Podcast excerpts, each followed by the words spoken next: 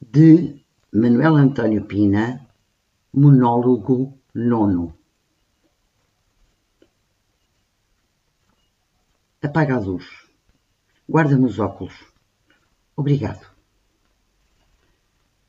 Como se chamava o homem da lavandaria, o que trazia sempre a roupa trocada e um dia trouxe uma camisa dele próprio e deixou ficar lá em casa mais de um mês, à espera que a mandássemos outra vez para lavar a ver se a recuperava.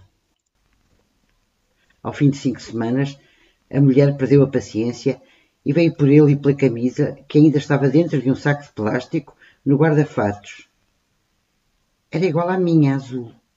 Talvez de um azul menos óbvio, mas de qualquer modo, azul.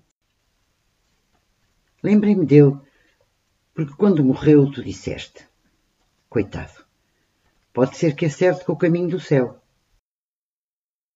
Tinha uns óculos de lentes grossíssimas e não me admiraria que a sua morte tivesse sido, mais que morte, algum erro de paralaxe.